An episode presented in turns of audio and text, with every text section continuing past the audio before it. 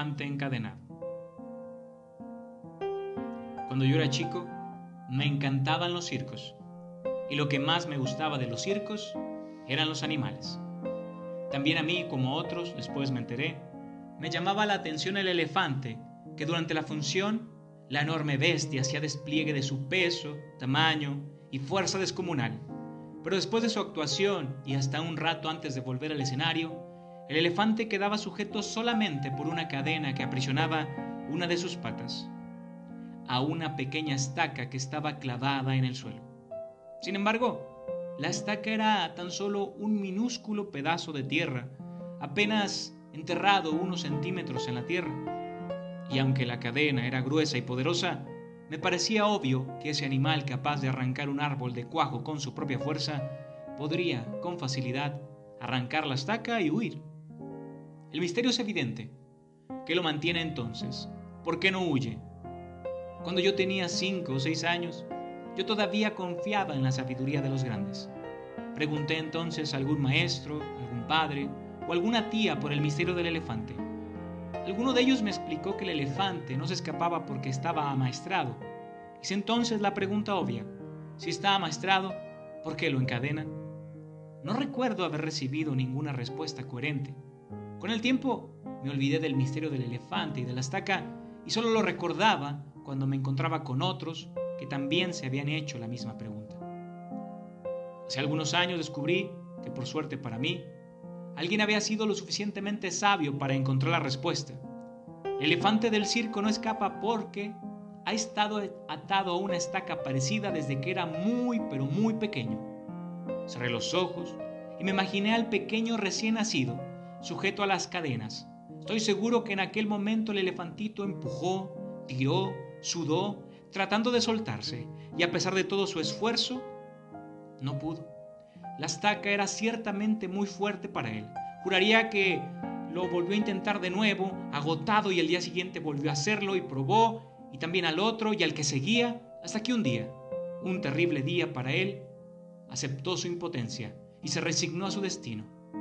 Este elefante enorme y poderoso que vemos en el circo no escapa, pobre, porque cree que no puede. Él tiene registro y recuerdo de su impotencia, de aquella impotencia que sintió poco después de haber nacido. Y lo peor es que jamás se ha vuelto a cuestionar seriamente ese registro. Jamás intentó poner a prueba su fuerza otra vez.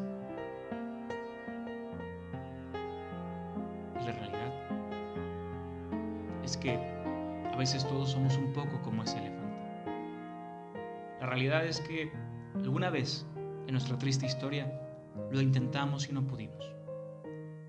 Quedó registro de que no logramos aquello que queríamos o alguien nos dijo que no podíamos. Quizás cuando éramos pequeños, en la adolescencia o hace poco, en un momento vulnerable de nuestra etapa Te invito a que cierres los ojos y te imagines al elefante recién nacido, como lo hace el cuento de Bucay. Pero te invito, sobre todo, a que te cuestiones si hoy puedes intentarlo de nuevo. Si te atreves, yo te apoyo y estoy contigo. Yo creo en ti y sé que lo vas a lograr. Tienes la fuerza para arrancar de tajo no solo una, sino cientos de estacas que te han acompañado durante tu vida, a donde quiera que has ido, que te han impedido hacer lo que quieres, ser libres. Hoy te invito, en este comienzo del año 2022, que lo intentes, tan solo, tan solo por ti. No pasa nada si no puedes, pero cuestiónate. Todo lo que te han dicho que no puedes hacerlo, cuestiónalo. Inténtalo una vez más, pero inténtalo con todo tu ser, quitándote esos paradigmas que oscurecen tu mente, que nublan tu corazón. Estoy seguro y convencido que vas a poder.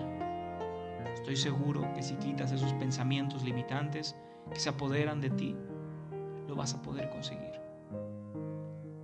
Tomará tiempo, tomará dedicación, esfuerzo, pero si tú quieres, tú puedes.